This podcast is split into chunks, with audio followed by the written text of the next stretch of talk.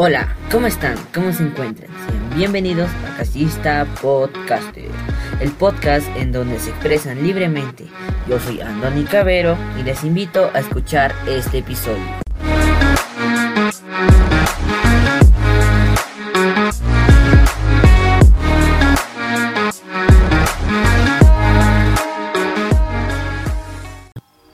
¿Qué es el medio ambiente? El medio ambiente es el conjunto de componentes físicos, químicos y biológicos que externos con los que interactúan los seres vivos.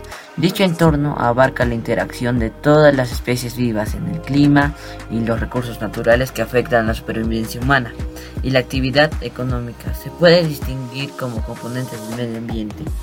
Unidades ecológicas completas que funcionan como sistemas naturales incluidas en toda la vegetación, los microorganismos, el suelo y las rocas atmósfera y los fenómenos naturales que ocurren dentro de los límites y su naturaleza, los recursos naturales universales y los fenómenos físicos que carecen de límites definidos como el aire, el agua y el clima, así como la energía y la radiación, la carga eléctrica y el magnetismo. No se originan en acciones que conlleva la actividad humana. ¿En qué nos afecta la contaminación?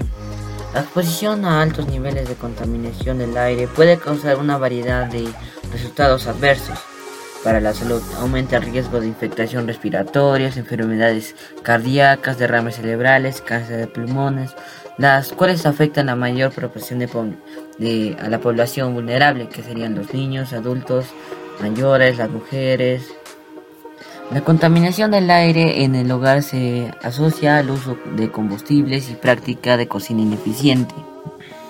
No solo nos afecta a nosotros, sino también a los animales que están en ese ambiente.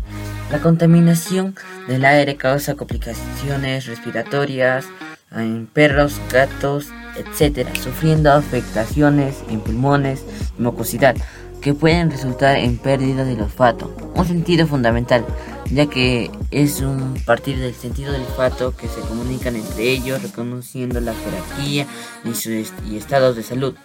El último tema que vamos a hablar hoy es cómo solucionar eh, la contaminación del medio ambiente, utilizando el transporte público, comprando productos locales, con el consumo de productos ecológicos, reciclando, reduciendo el consumo de plásticos, disminuyendo el uso del agua y de la energía eléctrica y eligiendo energías renovables. Y esto ha sido todo por hoy amigos, espero que les haya gustado este episodio y nos vemos en el próximo. Chao chao.